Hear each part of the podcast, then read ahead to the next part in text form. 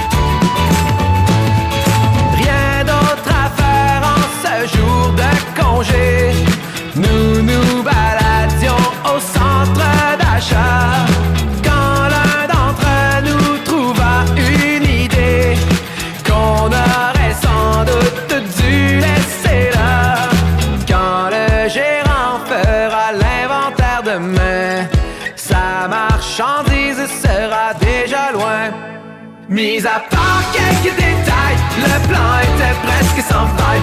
C'est un vol à l'étalage, c'est un vol à l'étalage. Impossible que ça déraille, c'était du superbe travail. C'est un vol à l'étalage, c'est un vol à l'étalage.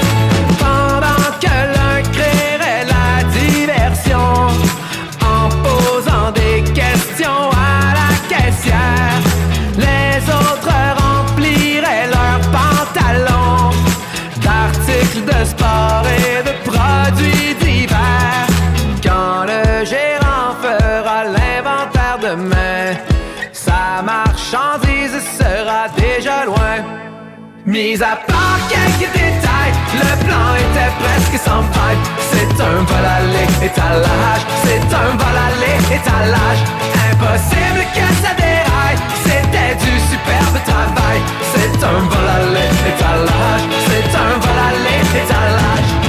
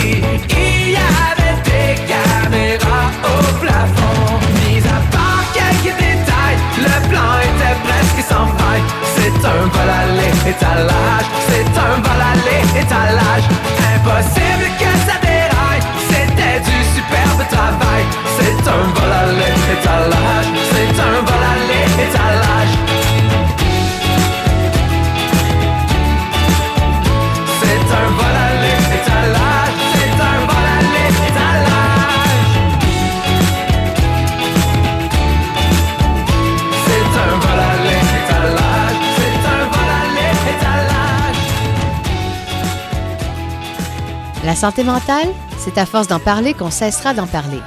Vous êtes à l'antenne de Folie Douce. J'accueille maintenant mon invité, M. Jean-Christophe Filosa. Bonjour et bienvenue à Folie douce. Bonjour, ça va bien? Bonjour, ça va bien, et vous-même? Oui, ça va. Oui, on- vous, êtes, fond- vous êtes coordonnateur, en fait, des travailleurs de rue numérique. On va parler de ça dans l'entrevue. Euh, J'aimerais d'abord que, que vous nous présentiez ce que c'est. Euh, c'est quand même assez récent comme, euh, comme organisation. Donc, comment on peut définir ce que c'est? À la base, l'organisation, c'est la Fondation des gardiens virtuels, qui, elle, a créé euh, la division qui s'appelle les travailleurs de rue numérique OK. actuellement.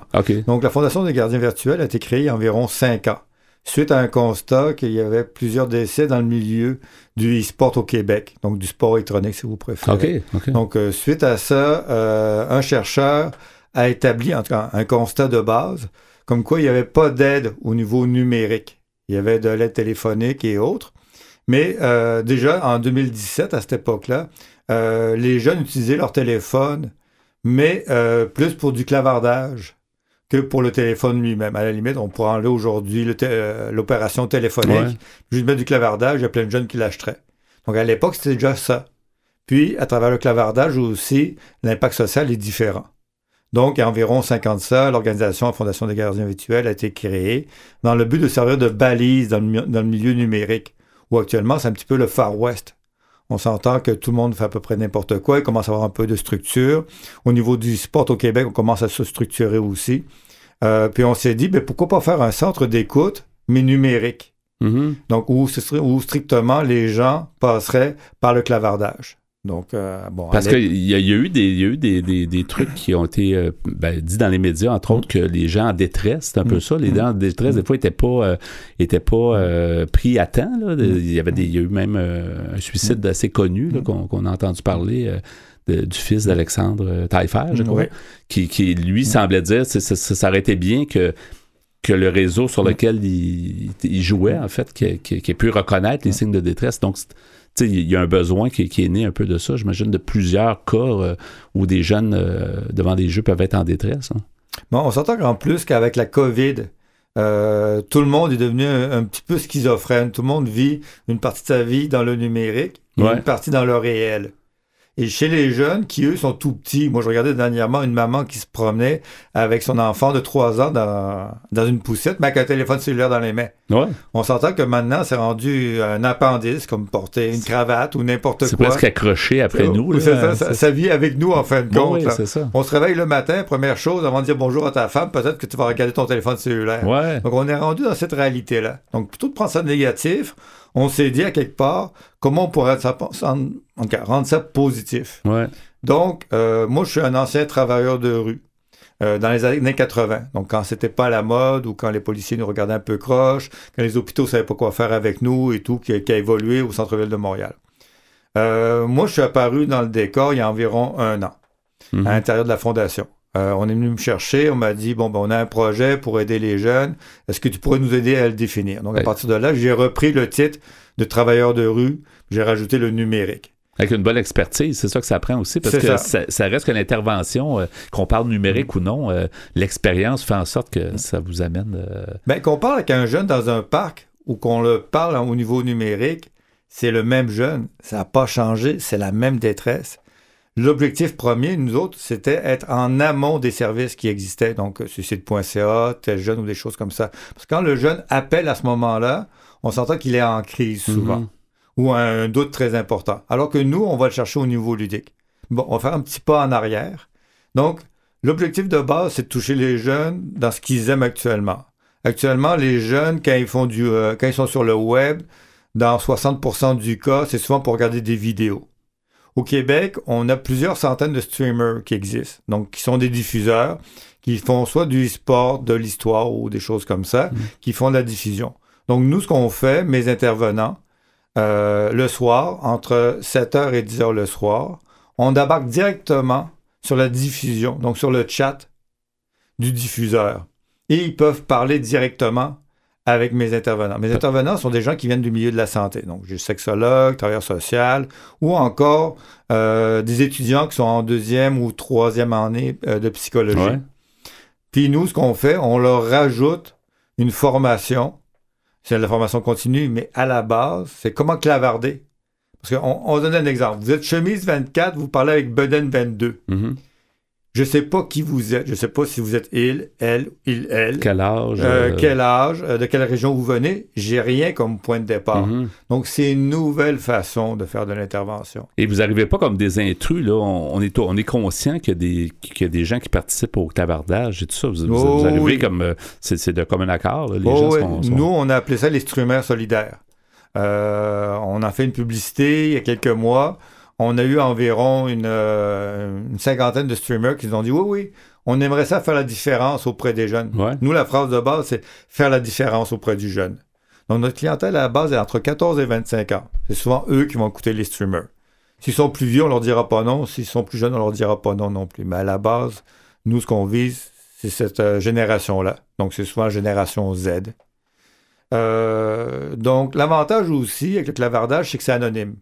Dans le sens que nous, avec le streamer, on a une entente qui fait que nous, on apparaît aux 15 minutes. On a une promotion qui dit, écoutez, si vous avez un, défi personnel ou une réflexion, vous avez besoin de parler, de l'écoute, du référencement, vous pouvez passer par nous. Donc là, à ce moment-là, il tombe dans un canal privé Mhm. et discute avec un de mes intervenants qui est formé. Donc, c'est pas de, au, au vu de tout le monde. là.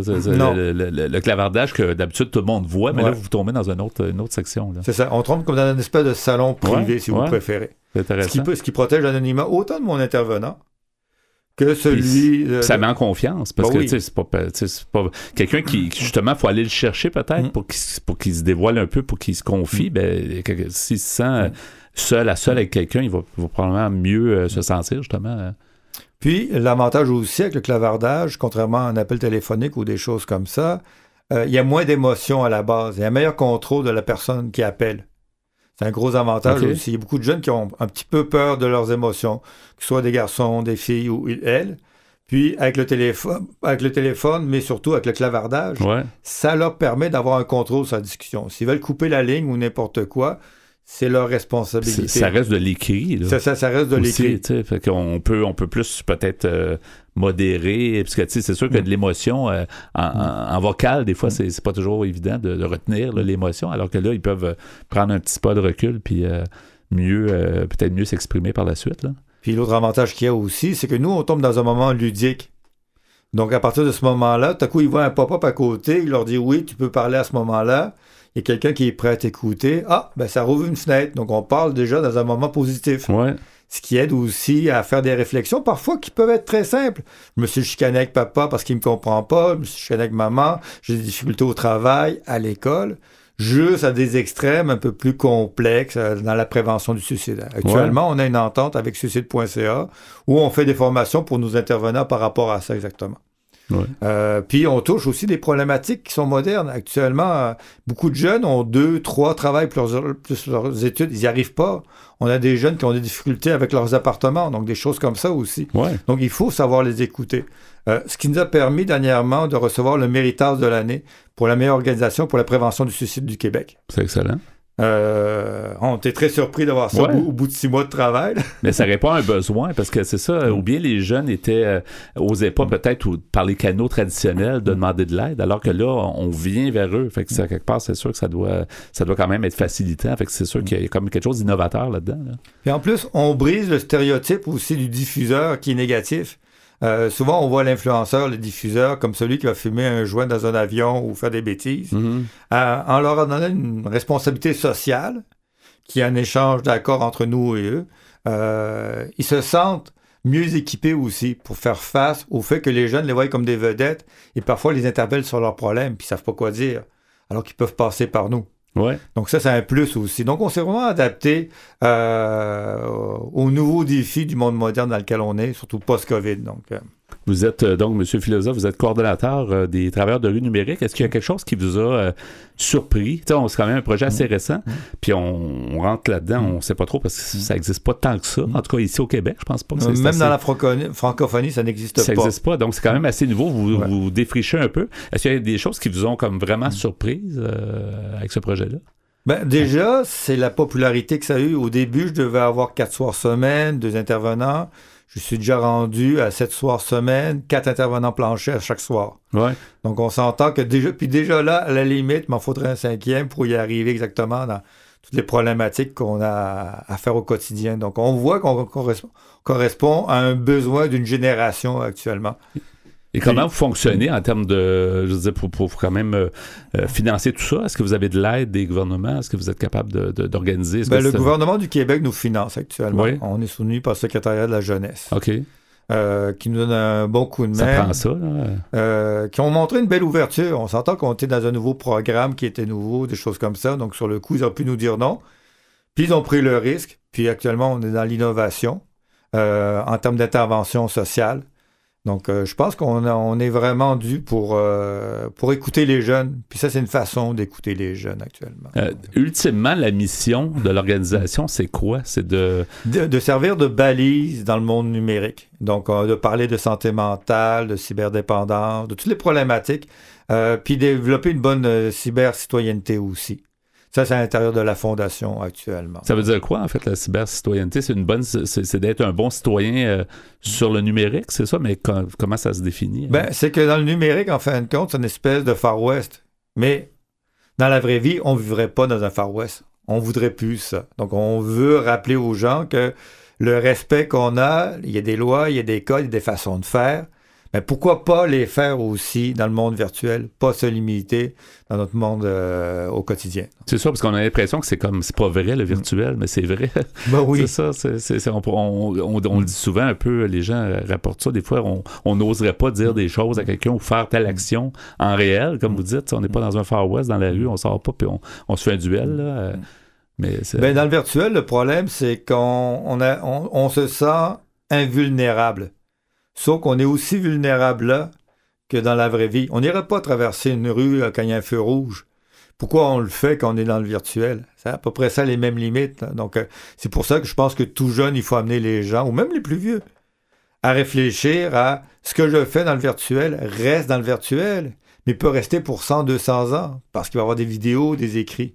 Exactement, ça reste. Euh, il reste à peu près une minute, mais j'ai une courte question avant de, donner les coordonnées pour, mieux en savoir, plus sur vous. Est-ce que vous avez constaté que les jeunes eux-mêmes s'entraident? Tu sais, quand on parle de, problèmes de santé mentale ou de détresse, est-ce que vous avez quand même constaté qu'il y avait déjà une, certaine entraide, malgré, euh, mettons, avant, avant votre venue euh, dans le milieu? Ben, c'est comme dans tous les milieux. Il y a beaucoup de gens positifs. Hein? C'est qu'on fait beaucoup de publicité des gens négatifs, mais il y a toujours plus de gens positifs, peu importe où on va. Ouais. Donc, euh, souvent, les gens s'entraidaient. Mais pour pas échapper justement ceux qui sont à la frontière de ça, ou qui ont des problématiques sociales, ou qui veulent pas en parler, ben nous, on est là pour ça. Avec des professionnels qui ont une expertise, vous parliez tantôt, c'est l'expérience, ça, c'est quand même important. Comment, ouais. Comment on fait pour, pour vous trouver ou pour en savoir plus sur, euh, sur ce que vous faites? Euh, ben, il faut aller sur la page web de la Fondation des gardiens virtuels. Vous allez tomber sur les travailleurs de rue numériques. Vous allez avoir l'horaire de chacun des streamers qui est sur place. OK, OK. C'est intéressant. Donc, on cherche euh, simplement Fondation des gardiens virtuels. Il y a un, sous-onglet où on va trouver des travailleurs de rue numériques. Merci beaucoup, Jean-Christophe Filosa. C'était super intéressant. Ben, ça fait un plaisir. Puis on va certainement donner suite éventuellement. Ce serait bien de voir comment ça, ça, ça progresse. Merci beaucoup. On se reverra bientôt. Oui, à la prochaine. Au revoir. Au revoir.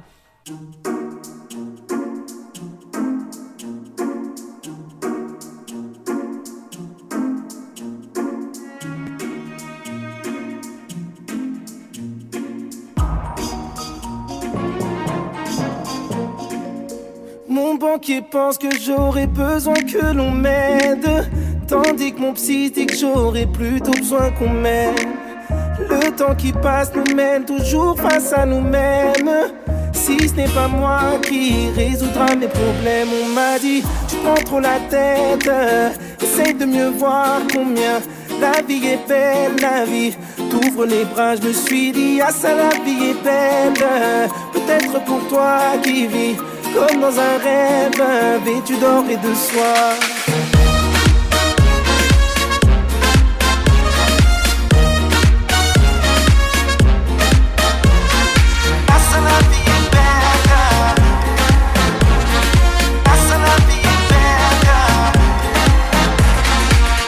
Maman me voyait devenir architecte ou médecin. J'taffe à l'usine, mon boss me voit comme un vaurien. Papa m'a dit ce n'est pas un métier musicien. Laisse-moi fermer les yeux au moins jusqu'à demain. On m'a dit tu prends trop la tête.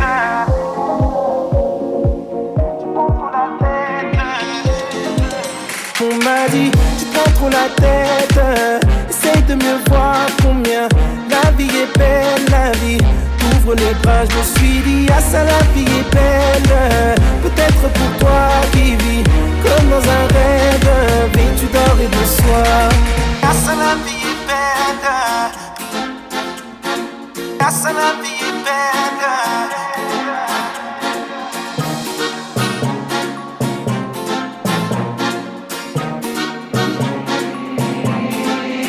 On m'a dit, tu prends trop la tête. De mieux voir combien la vie est belle, la vie t'ouvres les bras, je me suis dit, ah ça la vie est belle. Peut-être pour toi qui vis comme dans un rêve, vêtu d'or et de soie?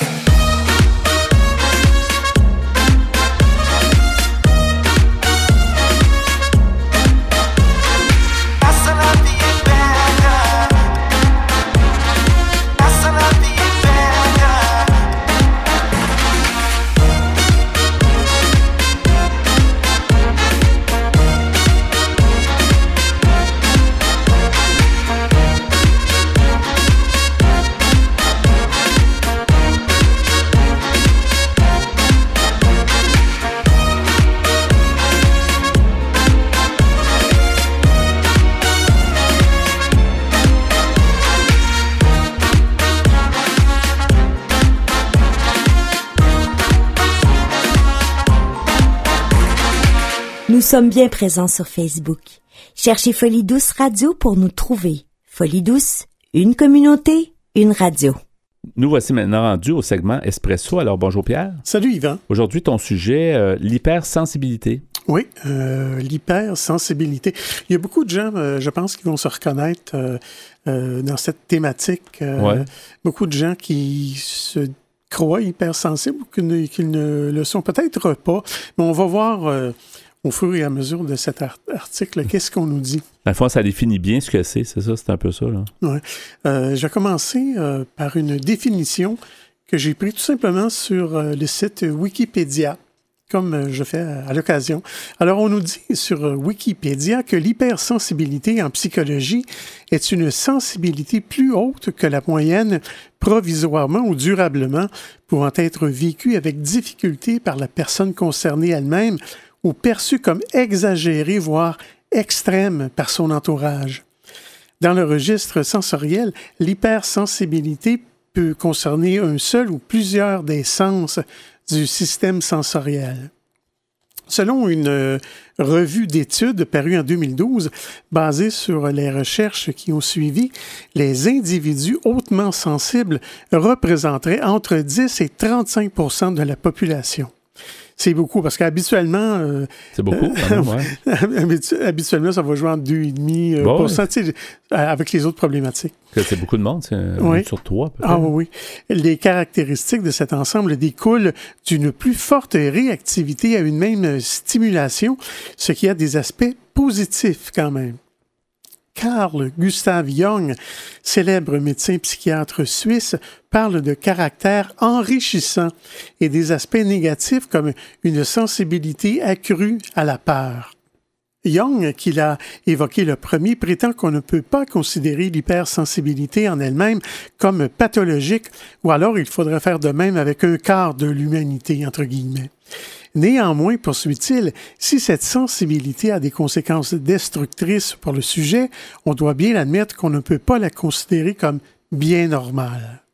Pour M. Saverio Tomasella, psychanalyste et docteur en psychopathologie, la sensibilité élevée n'est ni une maladie ni une anomalie. Elle n'a donc pas besoin d'être soignée. Il nous dit devenir humain est une conquête quotidienne et celle-ci passe par la fierté même d'être sensible. En tant que telle, l'hypersensibilité n'est donc ni une, maladie, ni un symptôme précisément défini. Ce mot fait plus simplement partie du jargon paramédical. Toutefois, elle peut être liée à une autre cause de souffrance qui peut nécessiter, dans ce cas, une prise en charge psychologique. Alors voilà pour la longue définition que j'ai choisie sur euh, Wikipédia. Maintenant, d'après un article que j'ai trouvé sur Internet euh, qui s'appelle Mon hypersensibilité me gâche la vie. C'est sur le site psychologue.net. Alors clairement, on va parler des problèmes ici de l'hypersensibilité. On nous dit cette hyperémotivité, qui est l'hypersensibilité, est la résultante de plusieurs processus psychiques. C'est écrit par euh, une, une madame du nom de Nathalie Follman, qui est hypnothérapeute. Elle nous dit l'hypersensibilité est un terme qui est très souvent utilisé, parfois à tort.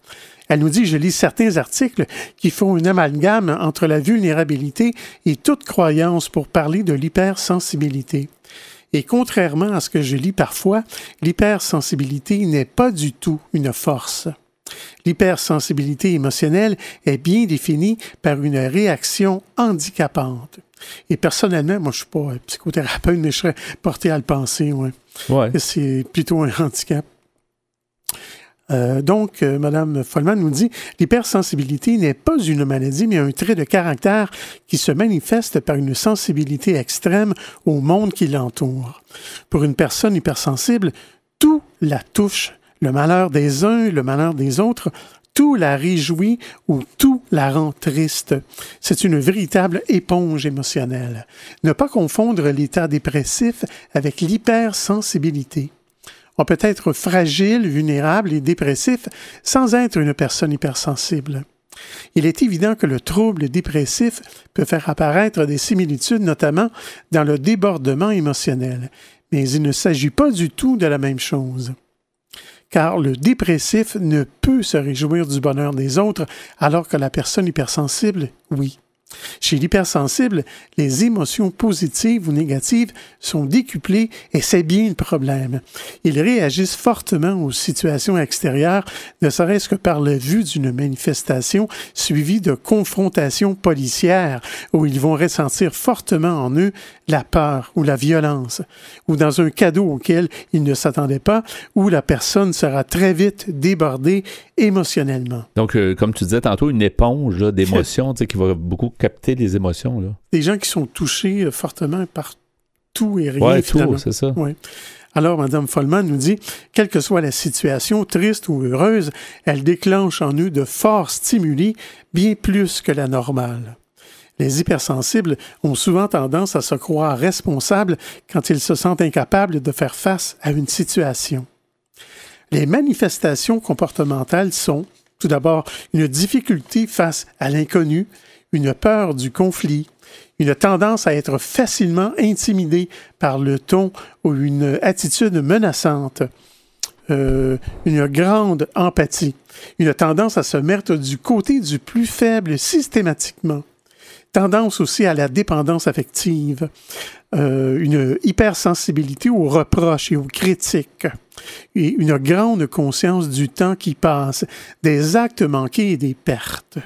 Alors, je vais m'arrêter ici, Yvan. Oui, on va poursuivre comme d'habitude à l'espresso allongé le même sujet. Donc, merci pour ça. À plus tard pour ça.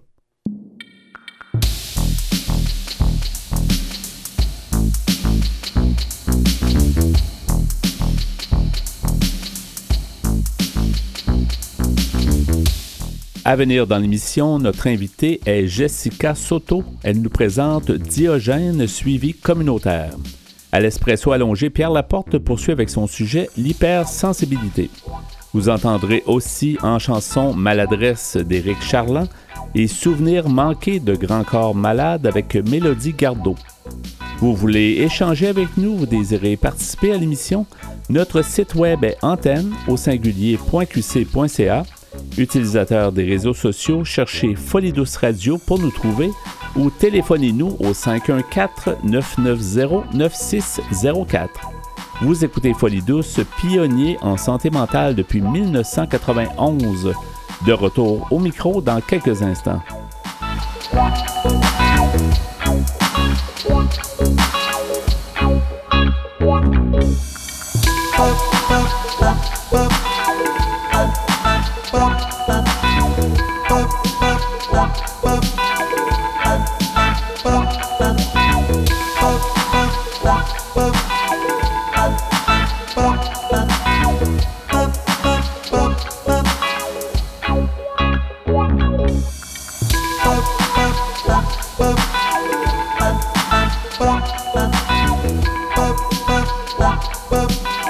De retour au micro à Folie Douce, l'émission qui démystifie les problèmes de santé mentale. J'accueille maintenant mon invité, Mme Jessica Soto. Bonjour, Mme Soto, bienvenue à Folie Douce. Bonjour, bonjour. Bonjour, alors vous êtes directrice générale de Diogène Suivi Communautaire, un organisme euh, que moi j'entends parler depuis les débuts de Folie Douce. Alors ça fait quand même plusieurs années. J'aimerais ça qu'on présente l'organisme, on a du temps pour le faire, mais parler un peu de peut-être de l'historique. Là, ça, ça, cet organisme-là existe depuis longtemps, je pense. Oui, euh, ça fait plus de 35 ans euh, que Diogène existe. C'est un organisme qui euh, a débuté dans les années 80. Euh, on a toujours fait du suivi dans la communauté. On a débuté à l'époque par une recherche-action entre Pinel et l'université UQAM pour des jeunes qui sortaient en fait de, d'un long séjour et l'idée, c'était de les accompagner dans l'intégration dans la communauté. Donc, euh, des jeunes qui avaient des problèmes de santé mentale. Mais spécialement à Pinel, c'est quand même un peu plus euh, corsé, si on peut dire. Donc, euh, il y avait, il y avait une intervention qui était quand même un peu spécialisée, j'imagine aussi. Là. Effectivement. Et ça a toujours été, et c'est toujours en fait le, le- notre créneau de prendre des personnes qui ont euh, des situations de santé mentale complexes. Donc, on parle de personnes, en fait, pour avoir le service à Diogène, il faut que la personne ait un problème de santé mentale sévère et persistant. Et par la suite, il faut qu'il y ait une deuxième en jeu, c'est qui la personne doit avoir soit une problématique d'itinérance, donc être en situation d'itinérance ou à risque important dans le devenir, ou avoir des démêlés, avoir eu des démêlés avec la justice ou être à risque de les avoir. Donc, dès là, les liens avec Pinel, euh, c'est plus pour les volets judicialisation de l'organisme. Et avec les années, évidemment, on a développé euh, d'autres services. Mais particulièrement pour Diogène, c'est les personnes euh, en situation d'itinérance chronique. Oui. Dans, des problèmes de santé mentale. Oui, dans ces années-là, donc euh, plus de 35 ans, 40 ans dans ce coin-là, euh, euh, qui a eu l'idée ou comment est né le Diogène, en fait? Comment ça s'est passé? Est-ce qu'il y avait, parce qu'il y avait un besoin ou qui, qui est un peu à l'origine de Diogène, de celui communautaire? C'est ça. C'est qu'à l'époque, il y a eu l'idée de faire une recherche-action pour voir quel, quel allait être l'impact sur des personnes qui sortaient depuis une longue période euh, en détention ou en situation d'hospitalisation, il y avait euh, l'idée d'intégrer les personnes dans la communauté. Puis l'idée, c'était d'essayer de voir qu'est-ce que ça donne euh, quand on offre le support à des personnes qui ont été institutionnalisées pendant longtemps. Si on offre le support, l'accompagnement, et ça a été, ça a été le pari que Diogène a fait à cette époque-là, qu'on continue à faire parce qu'avec le temps, on a évolué dans d'autres services.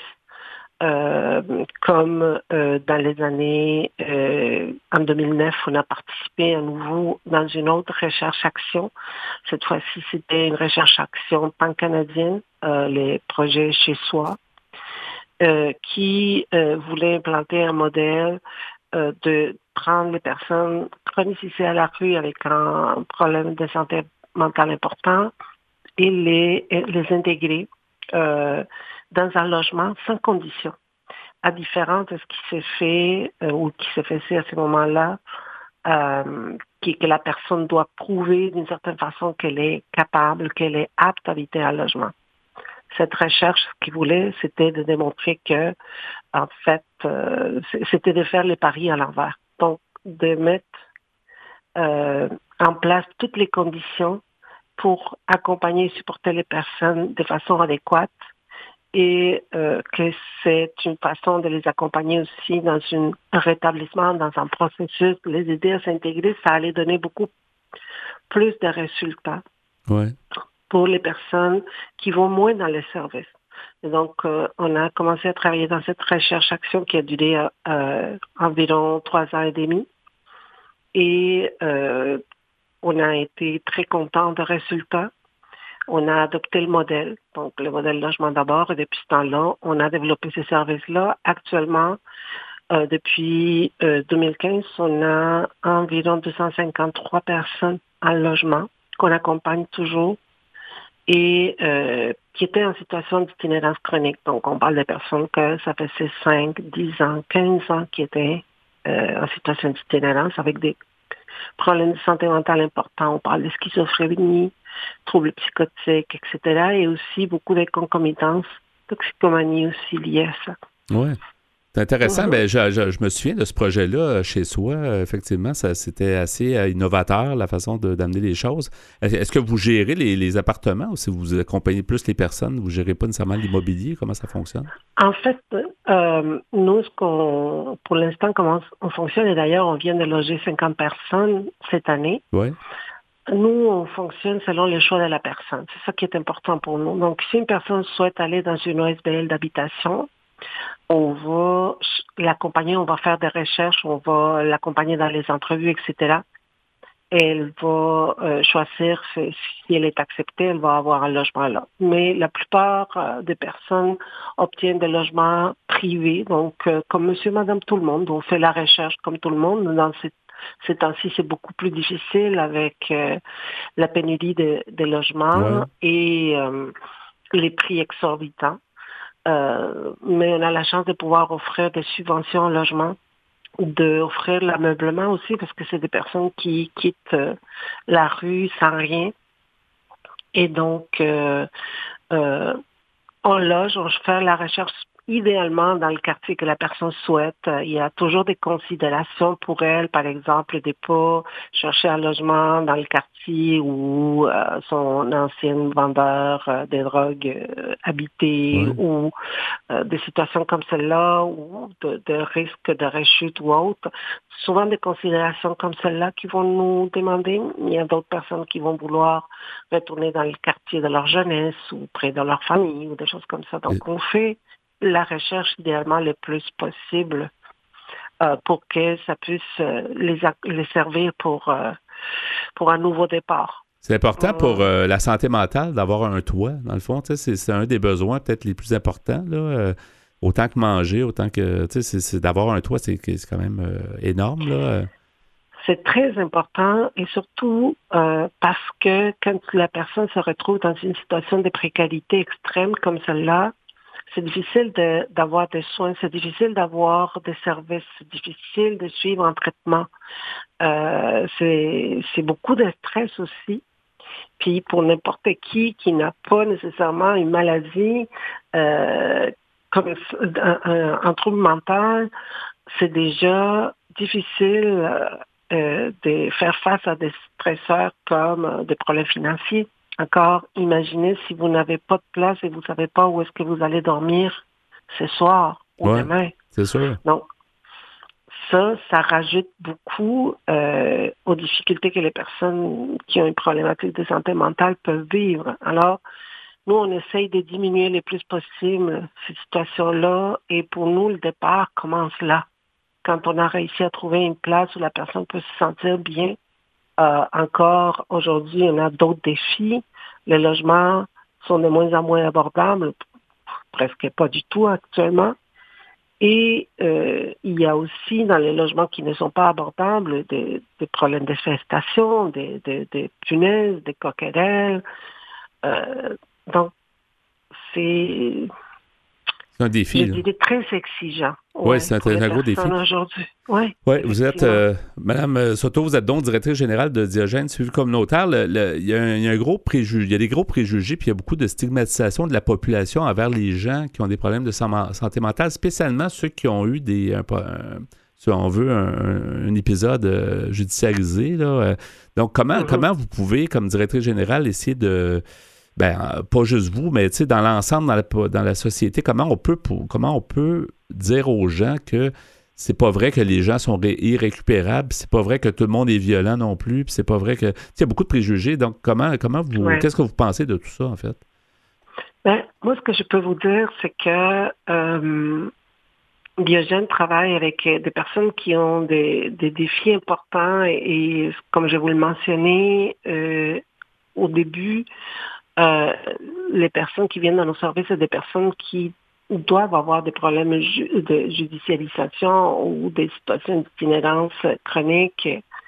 Et euh, dans les plus de 35 ans que l'organisme existe, on n'a jamais eu un seul incident euh, en lien avec une situation d'agression envers quelqu'un dans nos services. Ouais. Donc, pour nous, ça, ça parle beaucoup. Parce qu'il faut, il faut se battre contre les préjugés. Euh, les médias se, sont améliorés, mais il y a encore des, gros préjugés, des fois, qui sont amenés, des grands titres de journaux, des, des, grands, des grands leads de, bulletins de nouvelles. Là. Mais c'est pas évident non plus à, travailler contre ça, en fait. Euh.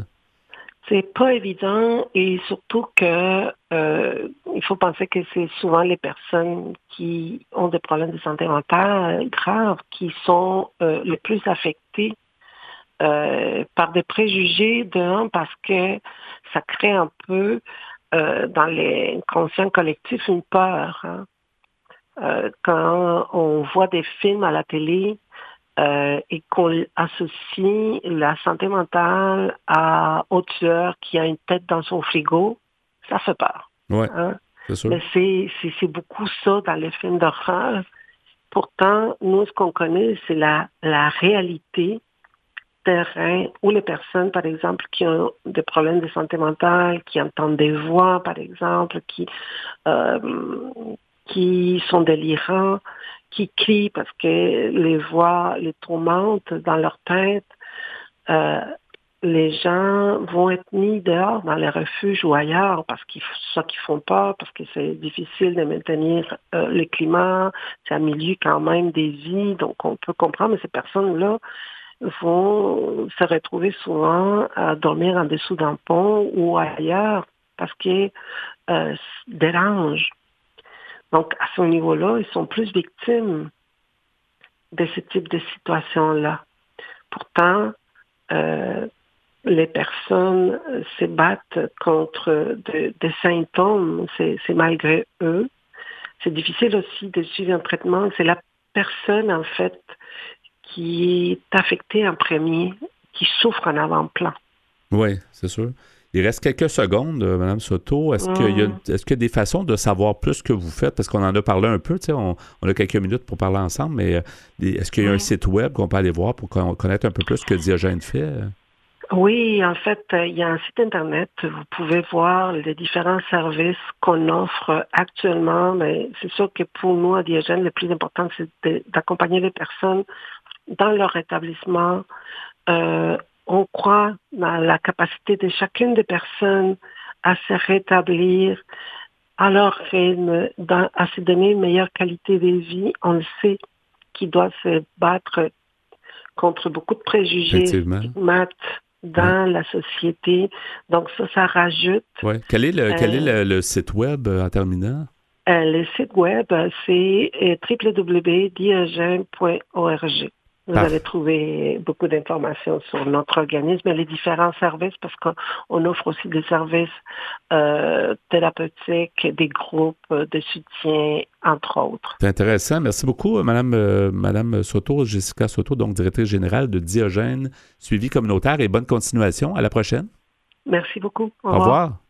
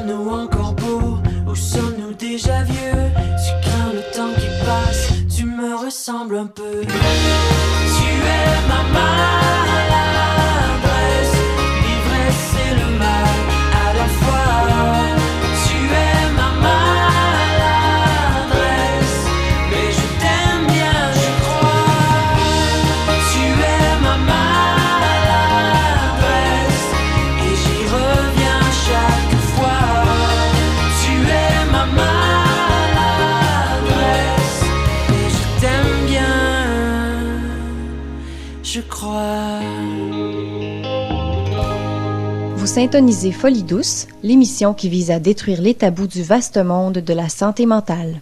Nous poursuivons au micro avec le sujet que tu as commencé plus tôt, euh, Pierre, euh, l'hypersensibilité.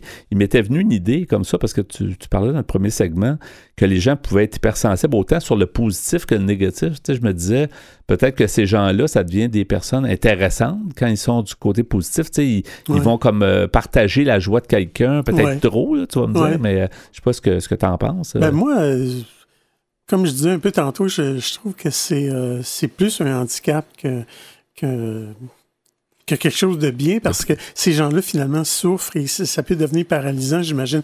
Mais d'après moi, on peut être sensible sans être hyper sensible, c'est-à-dire être sensible aux problèmes des autres ou euh, ce, que, ce, que, ce, que, notre entourage est en train de vivre. Mais, mais quand on dit hypersensible, c'est vraiment beaucoup, beaucoup, peut-être beaucoup trop. oui, oui. Alors, je continue ma lecture de mon article qui s'appelle Mon hypersensibilité me gâche la vie, écrit par une madame du nom de Nathalie Follman, qui est hypnothérapeute. Alors, si on passe maintenant aux causes, d'où vient l'hypersensibilité? Euh, Madame Follman nous dit ce trait de personnalité vient très souvent de l'éducation. Il peut s'agir de quelque chose qui s'est passé pendant la toute petite enfance, voire même au cours de la période intra-utérine, car l'enfant passe neuf mois à être une éponge émotionnelle dans le ventre de sa mère.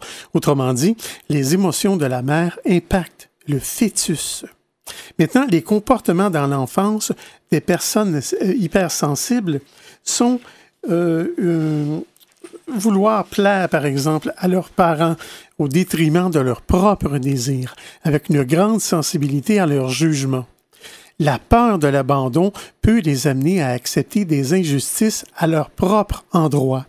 Souvent, les enfants hypersensibles euh, préféreraient passer du temps avec leurs parents plutôt qu'en compagnie d'autres enfants. L'anxiété des parents est perçue par l'enfant. Et finalement, l'hypersensibilité ou l'hyperémotivité peut être généralisée, affectant l'ensemble de la vie de l'individu ou des contextes particuliers, comme par exemple dans le domaine sentimental, professionnel, etc. L'hypersensibilité émotionnelle peut apparaître notamment dans une expérience mal vécue dans l'enfance ou un trouble anxieux ou un trouble de stress post-traumatique ou un trouble de déficit d'attention avec hyperactivité, ou un haut potentiel précoce chez l'enfant, ou des troubles de l'humeur. Ça peut être par exemple des troubles bipolaires. Il est important de ne pas associer automatiquement un trouble anxieux ou un trouble dépressif avec l'hypersensibilité les émotions négatives peuvent se confondre à la différence que les hypersensibles ressentent la même instabilité émotionnelle dans les situations joyeuses. Le comportement dans l'enfance, comme énoncé ci-dessus, permet une indication plus pertinente pour l'identification d'une hypersensibilité.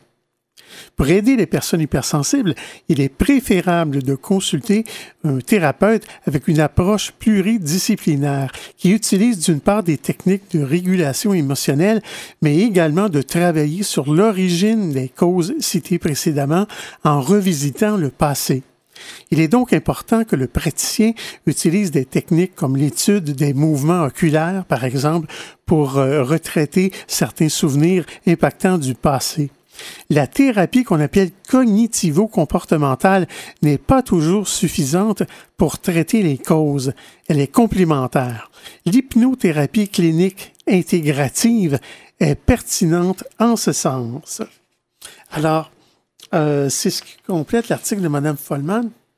Euh, mais j'ai euh, en rajout, euh, je suis retourné sur Wikipédia et j'ai décidé d'expliquer un peu c'est quoi les fameuses thérapies cognitivo-comportementales. Oui, c'est vrai, on entend souvent ça, on se perd un peu. Oui.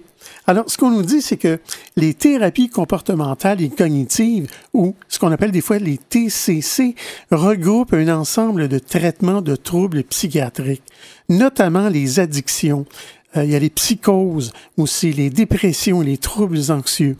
Elles doivent obéir à des protocoles relativement standardisés. Elles évaluent souvent l'évolution du patient au cours de la thérapie. Elles acceptent la démarche de médecine fondée sur les faits. Les TCC ont pour particularité de s'attaquer aux difficultés du patient dans euh, l'ici et le maintenant, c'est-à-dire le présent, par des personnes pratiques centrées sur les symptômes observables au travers du comportement et par l'accompagnement par le thérapeute qui vise à intervenir sur les processus mentaux, dit aussi processus cognitifs conscients ou non, considérés comme à l'origine des émotions et de leur désordre. La standardisation de la pratique des TCC a contribué à la reconnaissance de leur efficacité par leur caractère reproductible, qui est une des exigences de la démarche scientifique. Elles sont particulièrement indiquées pour les troubles anxieux, notamment les phobies et les addictions. En conclusion, dans l'histoire de la psychologie clinique, les courants dits comportementalistes et cognitifs sont apparus parallèlement au milieu du 20e siècle, parfois en compétition l'un avec l'autre.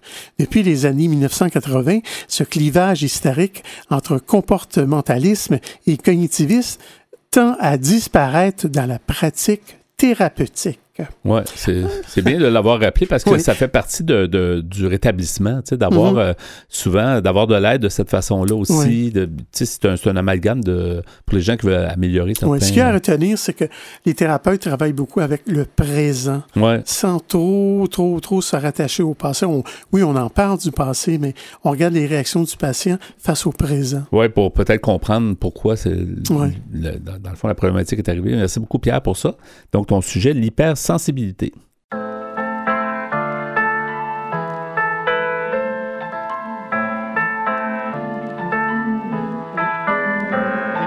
matin, je me rappelle, je te dis, je te rappelle.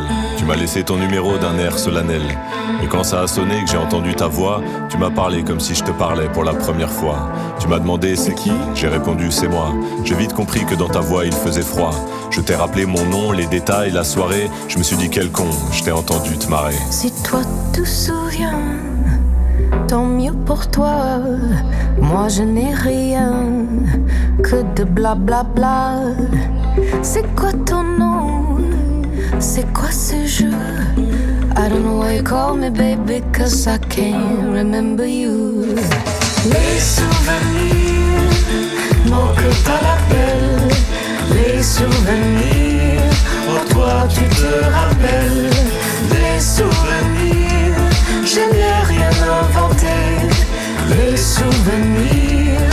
Souvenirs manqués. Ta mémoire te fait défaut, la mienne surréagit. Tu ne te rappelles de rien, je croule sous la nostalgie. Tu voudrais plus de souvenirs, j'aimerais en manquer un peu. Difficile d'être un étranger à tes yeux. Je me souviens de ton rire, du trottoir, du taxi, des étoiles, des clins d'œil de la galaxie, de nos gestes et enfin de nos corps en vie. Et du reste, à la fin, j'ai encore envie. Envie de quoi? Envie de qui? Mais de quelle nuit? Comment te croire Tout ce que tu disais? Si hmm, Franchement J'ai oublié. Les souvenirs manquent à l'appel Les souvenirs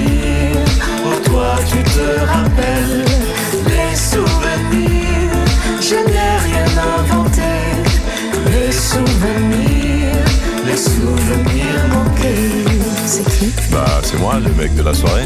Alors Du coup, on peut se voir Comment Oh là, je te dérange. Je dors On s'était dit qu'on allait se revoir. Mais quand Mais tu vois qui je suis ou pas là? Aucune idée Mais tu m'avais dit de te rappeler. Ah bon? Pourtant, l'autre nuit, euh, J'ai oublié Les souvenirs manquent à l'appel Les souvenirs Oh toi tu te rappelles Les souvenirs. Je n'ai rien inventé.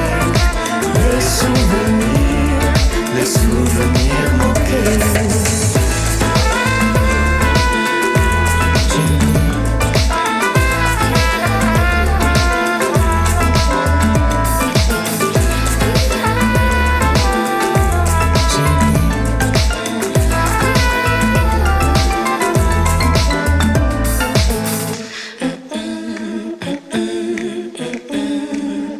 souhaitez écouter l'émission Folie douce au moment qui vous convient le mieux?